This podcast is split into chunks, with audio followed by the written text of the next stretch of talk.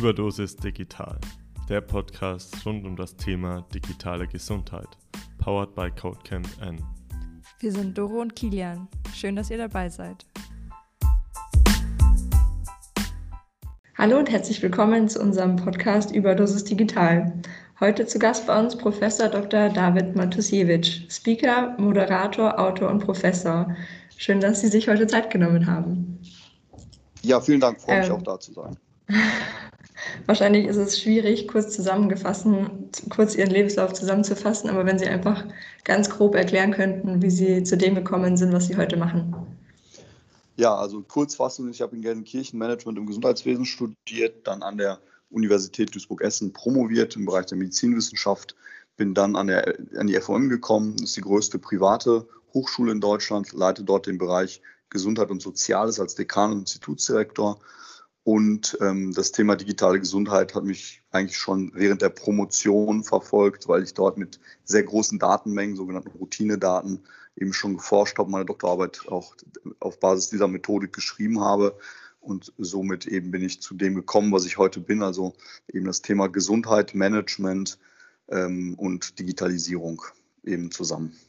Okay, das begleitet Sie also schon Ihr Leben lang eigentlich? Ja, sagen wir nicht Leben lang, aber seit der seit dem Studium. Okay. Sie sind ja sehr renommiert und auch, äh, ich glaube, kann man sagen, in der Branche sehr geschätzt, ein sehr geschätzter Gesprächspartner. Ähm, wenn Sie jetzt ähm, auf einer Grillparty sind ähm, und einfach eine neue Bekanntschaft kennenlernen, ähm, wie erklären Sie der, was ist überhaupt Digital Health, wenn, wenn Sie das fragen? Ähm, ja, also was ist Digital Health? Also Gesundheit betrifft uns ja alle und jetzt gerade würde ich, glaube ich, wenn es zu so einer Party überhaupt käme, sagen, äh, ja, durch Corona entsprechend ist uns allen klar, wie wichtig Gesundheit ist und wie stark uns Gesundheit einschränken kann, wenn sie nicht da ist oder eben eine Gefahr da ist. Und Digitalisierung kann uns da sicherlich helfen, dass wir da präventiv viel machen können oder wieder die Freiheit zurückerlangen, indem wir vielleicht eine Tracing-App oder ähnliches nutzen, um so vielleicht nicht alle einzusperren, wie wir es jetzt tun in unserer analogen Welt, sondern dann sehr gezielt eben entsprechend äh, Maßnahmen vorzunehmen. Und das würde ich, glaube ich, jetzt als Beispiel nehmen. Mhm. Alles klar. Ähm, wenn Sie ganz kurz anschneiden könnten zum Thema digitales Versorgungsgesetz, das DVG, einfach kurz unseren Hörern erklären, was da dahinter steckt und was so Ihre Einschätzung ist, ähm, ob so der Zugang für Innovationen dadurch wirklich erleichtert wird und ähm, wie Sie da so die Zukunftschancen sehen. Ja, das digitale Versorgungsgesetz ist natürlich ein wichtiger Meilenstein für die digitale Gesundheit in Deutschland, um das Ganze zu professionalisieren, um vor allem auch das Ganze in die Versorgung zu bringen. Ähm, da haben wir eben erstmalig auch die Möglichkeit, das Thema App auf Rezept ähm, entsprechend äh, zu implementieren in der Versorgung. Und das ist eben ein Meilenstein dahingehend, dass wir in Deutschland eben damit eben von einem relativ hinteren Platz in Europa und weltweit sowieso eben äh, ganz nach vorne rutschen würden. Also wenn das eben gelingt, was man da vorhat in der Theorie, dann würde das heißen, dass wir sozusagen Referenzland werden würden und das weltweit für die digitale Gesundheit, weil dann eben sehr einfach, zumindest für den Patienten, das Ganze über den Arzt läuft, so wie er es kennt. Das ist eben an der Stelle, verändert sich vom Prozess her wenig für den Patienten, für den Arzt viel. Aber das ist eine große Chance, dass das eben so unterschwellig, so leicht eben der Zugang zu digitaler Versorgung einfach da ist. Und wir wissen aus verschiedenen Indikationen, dass Apps heute genauso eine Therapiewirkung entfalten können wie Medikamente. Und das nennt sich dann Digital Therapeutics. Und das ist, wie gesagt, zusammenfassend nochmal aus meiner Sicht eine ganz große Chance, ein Meilenstein, ähnlich wie eine Arzneimittelindustrie würden wir auch als Deutschland dort ein Referenzland werden. Gibt es da schon so Präzedenzfälle beziehungsweise auch ähm, Vorzeigeobjekte, die, die schon verschrieben werden können oder, oder wie ist da der aktuelle Stand? Ja, also es gibt mittlerweile einige Apps, die auch als Medizinprodukte zugelassen sind und das wäre ja laut jetzt jetzigem Stand ja die Voraussetzung dafür, dass man dann in den, so einen DIGA-Katalog käme, was wiederum dazu käme, dass man entsprechend auch verordnet werden könnte. Also dadurch, dass der Prozess ja im Gang ist und eben noch nicht abgeschlossen und jetzt gerade das Ganze auch definiert wird, gibt es jetzt nicht äh, noch kein, kein Paradebeispiel, um den Prozess aufzuzeigen, mhm. aber es gibt natürlich einige Apps, die sozusagen schon erfolgreich als sogenannte Satzungsleistung von Krankenkassen in der Vergangenheit verordnet wurden. Denken wir irgendwie an Tinitracks, also gegen Tinnitus eine App oder eben andere ähnliche Apps, die eben heute schon eine Rolle spielen. Oder denken wir an ADA als Entscheidungsunterstützungssystem für Patienten und Ärzte, das eben äh, zumindest eine lange Zeit auch ähm, als Satzungsleistung galt und entsprechend sehr erfolgreich ist, auch seitens der Patienten auch im, im Selbstdownload so gesehen. Also von da gibt es schon einige Apps. Ähm, also einmal diese ganzen äh, Diagnostik-Apps, Therapie-Apps, aber auch die Apps drumherum vom Terminmanagement über Vergleichsportale wie Ameda und andere, die sozusagen um den Markt herum sich aufgebaut haben. Und man sieht jetzt gerade auch bei der Datenspende-App des RKI, dass dann mhm. mehrere hunderttausend Leute sich so eine App runterladen, wenn sie eben äh, nützlich ist. Ne? Also denken Sie, die Akzeptanz ist schon, schon, schon da in der Gesellschaft oder, oder, oder gibt es da noch große Hürden, die, die überwunden werden müssen? Also ich persönlich sehe das, äh, sehe da keinen Unterschied zu einem ganz normalen E-Commerce-Markt oder zu den anderen Märkten. Wir nutzen in anderen Bereichen auch Apps, um irgendwie einzukaufen, um uns einen Mietwagen zu buchen, um uns Hotel zu buchen, um uns irgendwie zu informieren und so weiter. Wieso sollte das im Gesundheitswesen anders sein? Ja, ja. Okay. Ähm, Sie haben es vorhin schon kurz angesprochen. Deutschland oder ist wahrscheinlich auch noch einen der hinteren Plätze.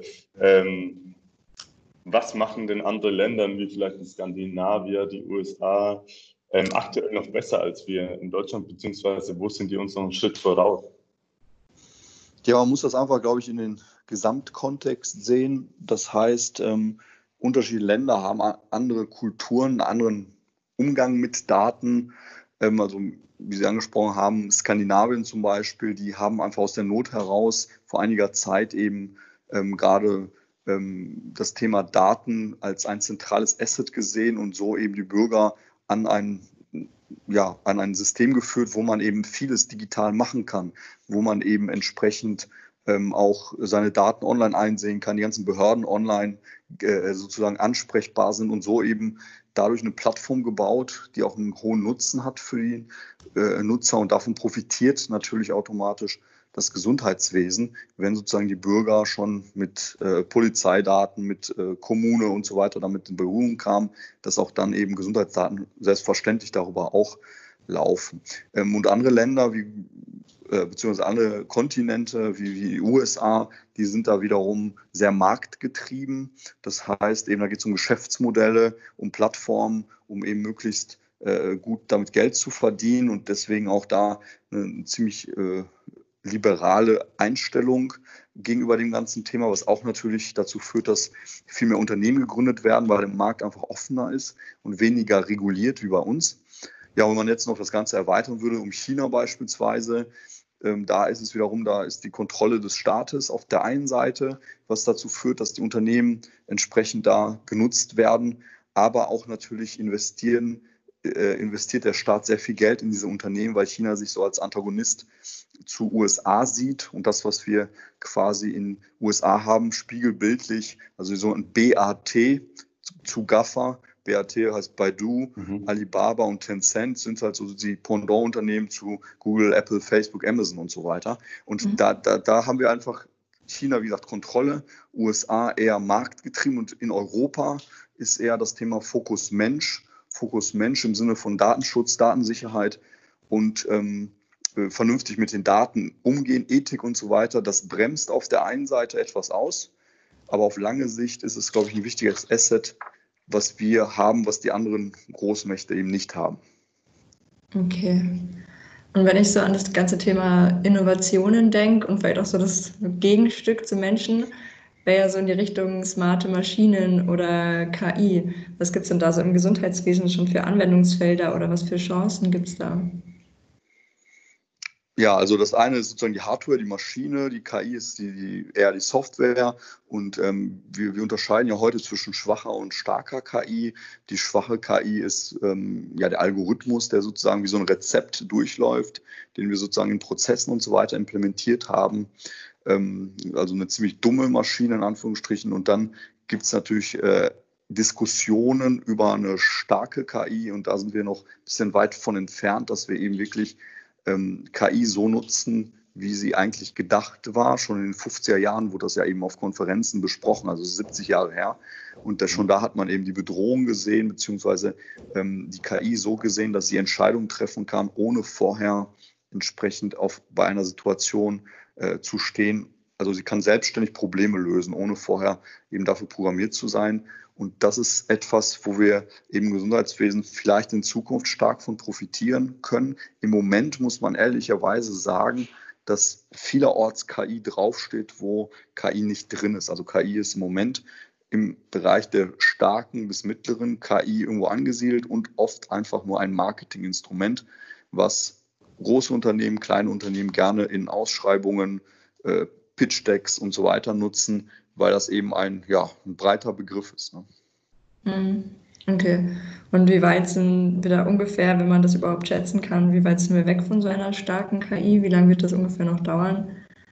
Ja, ich denke mal, das sind ganz viele Prozesse, die da äh, noch vorgeschaltet sind. Ich meine, die Basis dafür sind ja ähm, gute, bereinigte Daten, ähm, die einfach aggregiert und bereinigt, qualitätsgesichert ja vorliegen müssen. Also da, daran scheitert es in Deutschland schon mit der elektronischen, äh, äh also mit der Telematikinfrastruktur, darauf aufbauend elektronischen Gesundheitsakte und so weiter. Und dass diese Daten wirklich in guter Verfassung und guter Form, und das ist ja auch ein bisschen mein Thema damals gewesen, Routine-Daten im Gesundheitswesen, da habe ich auch das gleiche in einem Buch zugeschrieben, schon Jahre mhm. her. Und dass diese Datengrundlage einfach da ist. Also da hat China zum Beispiel den Vorteil, also da äh, da wird es sicherlich viel, viel schneller sein und die werden viel weiter vorankommen als wir, weil sie einfach riesige Datenmengen, die ähm, haben ein Datenportal, dieses WeChat nutzen die ähm, und damit bezahlen die auch und damit sammeln die täglich x Daten und auf großen Datenmengen kann ich natürlich eine bessere KI programmieren auf, als auf kleinen Daten. Das heißt, wir hier haben natürlich, ich denke mal, jetzt konkret zum Beispiel an so Technologien wie ADA schon gute Tools, die auch gut genutzt werden, die auch eben eine, eine KI sozusagen haben, in dem sozusagen der durch Machine Learning das Ganze trainiert wird und der Suchalgorithmus bzw. der Antwortalgorithmus immer verfeinert wird. Ne? Und das ist ein laufender Prozess, der eben dadurch auch gewinnt, dass, dass die Technik besser wird, dass es bessere äh, Datenspeicherung gibt, dass es irgendwann Blockchain-Technologie zunehmend gibt, um die Daten sicher zu halten. Das Ganze, diese Technologien, die laufen irgendwie zusammen und führen dann im Endeffekt dazu, dass sich das Thema schon entwickeln wird. Die Frage wird nur sein, ob wir hier in Deutschland wirklich eine Vorreiterrolle spielen können. Ähm, ich glaube, wenn überhaupt, dann in Europa insgesamt, dann müssen wir uns in anderen Ländern zusammentun. Und ja, also wir sind jetzt immer noch so im Anfangsstadium, also wenn man das vielleicht mit so einem Bergaufstieg vergleicht, sind wir so am unteren Teil des Berges, schauen so nach oben und okay. sind noch ganz weit weg von, von der Spitze. Okay. Ähm, ich glaube ich glaub auch, dass, dass wir in Deutschland zum Thema KI noch sehr weit hinten dran sind. Ähm, was müsste denn Europa und Deutschland ähm, machen, um das aufzuholen? Weil ich meine, der Datenschutz verhindert ja schon die, die große Sammlung von, von, von den spezifischen Daten, was in China ja zum Beispiel kein Problem darstellt. Was müssten wir, es ist natürlich sehr technisch, ähm, vielleicht können wir dann den Link dann auch noch zur, Digital Health spannen. Was müssten wir denn machen, um da aufzuholen?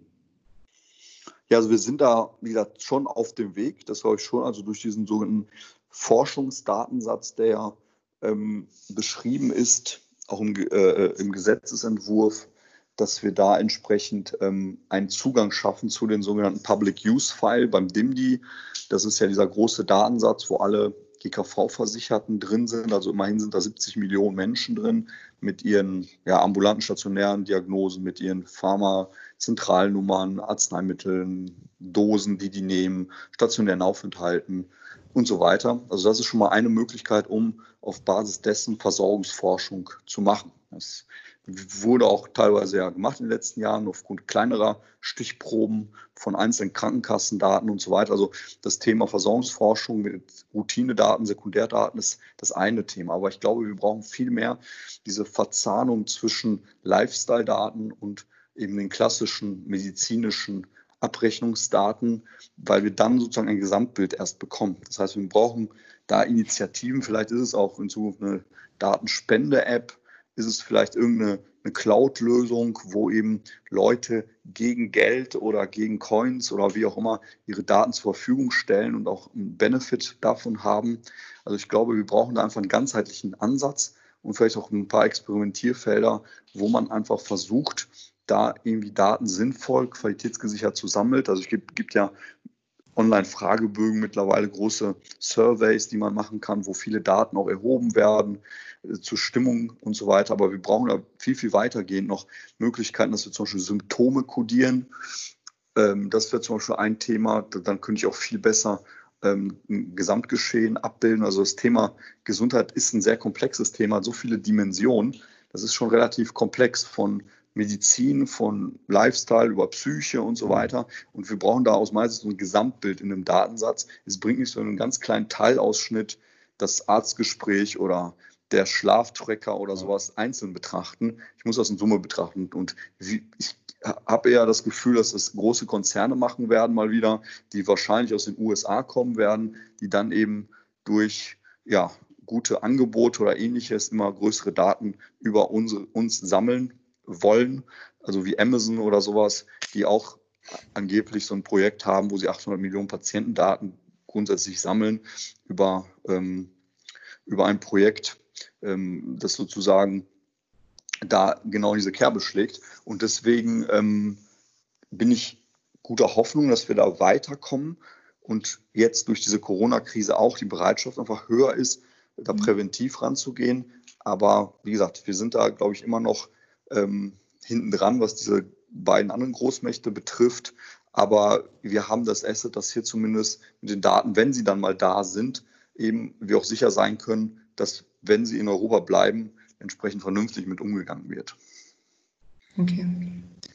Was ich vielleicht auch noch ein ganz spannendes Thema fände in eine andere Richtung, weil Sie gerade äh, auch Corona-Krise angesprochen hatten, dass da jetzt viel mehr ähm, ja auch die Sicht darauf gelenkt wird, vielleicht zum Thema noch digitale Pflege. Ähm, habe ich gelesen, dass da auch so die, die, Roboter jetzt viel öfter eingesetzt werden.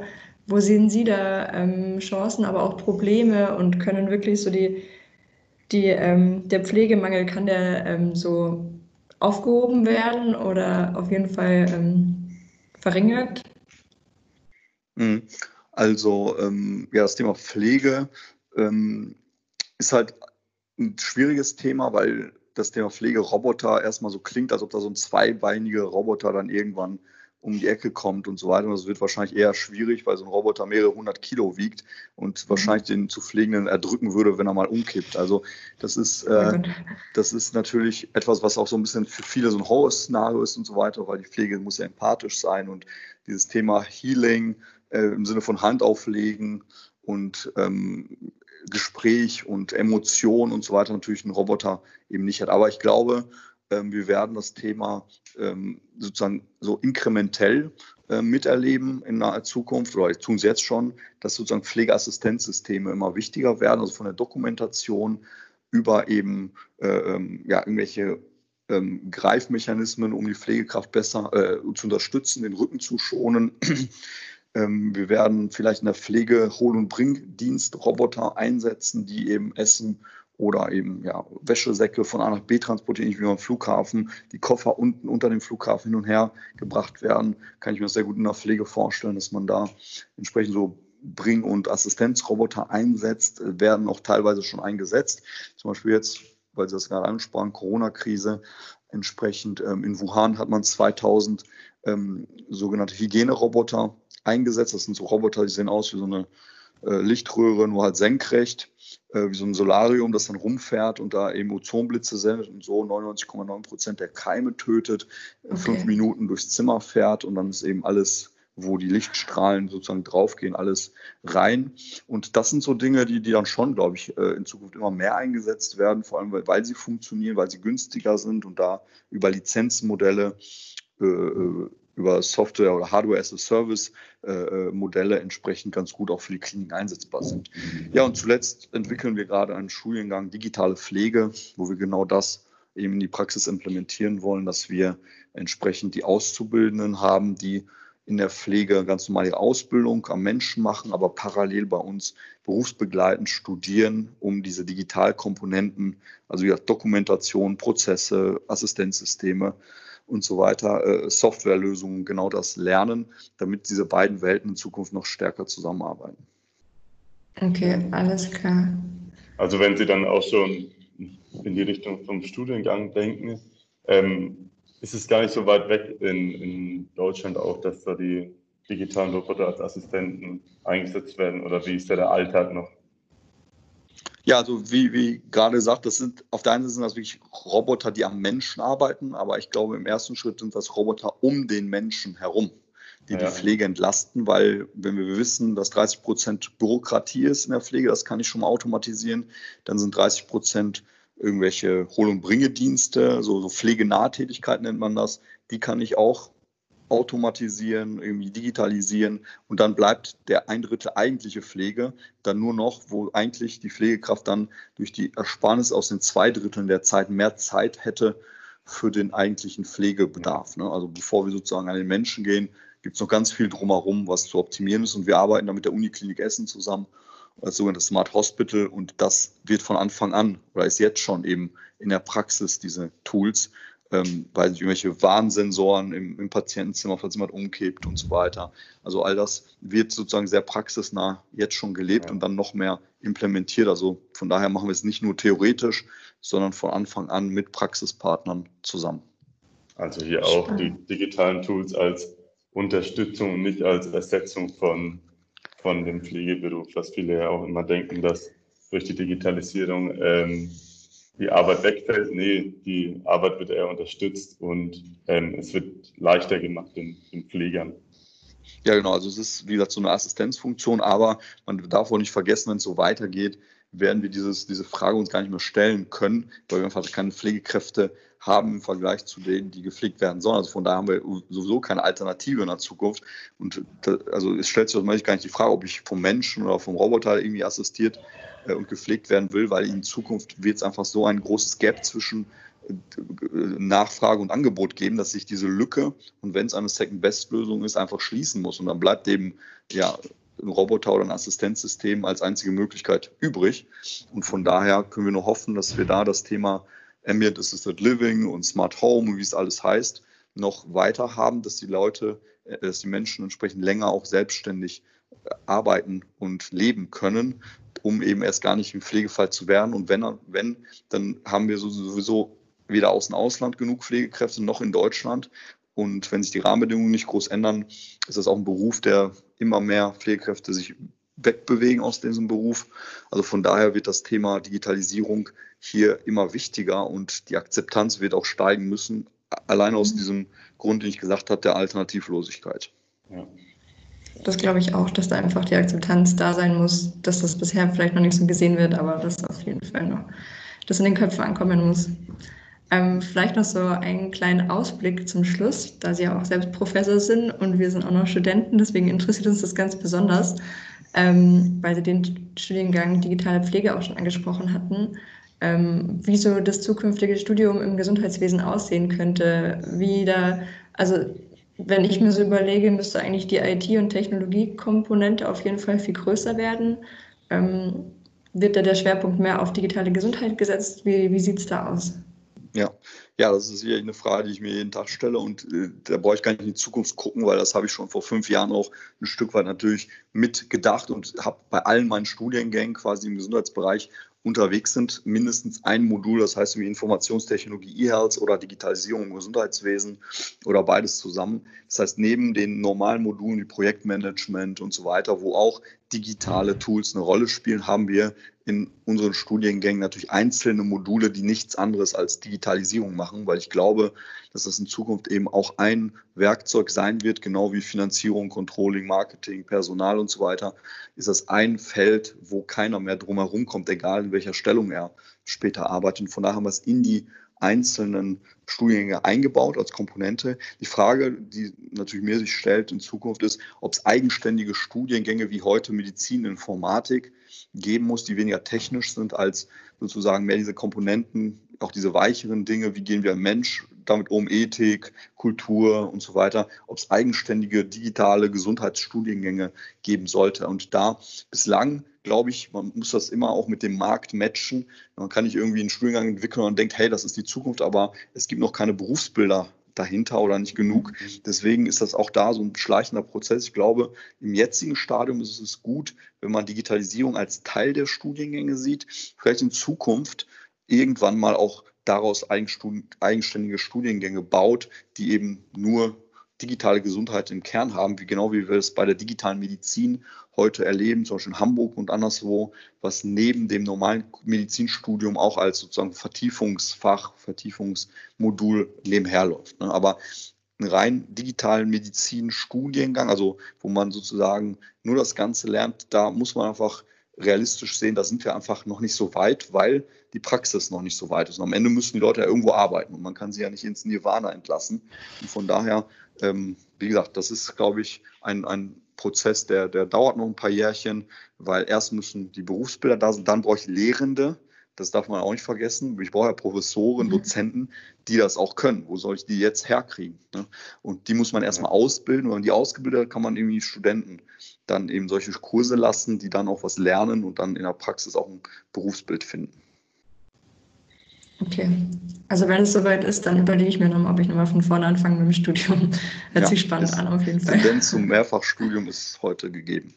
auf jeden Fall. Okay, vielen Dank. War auf jeden Fall ein sehr spannender Austausch und hat uns viele neue Denkanstöße gegeben. Ähm, danke, dass Sie sich die Zeit genommen haben. Und dann wünsche ich noch einen schönen Tag. Ja, danke schön. Das war der Podcast Überdosis Digital. Um keine weiteren Folgen zu verpassen, abonniert uns auf iTunes, Spotify und überall, wo es Podcasts gibt.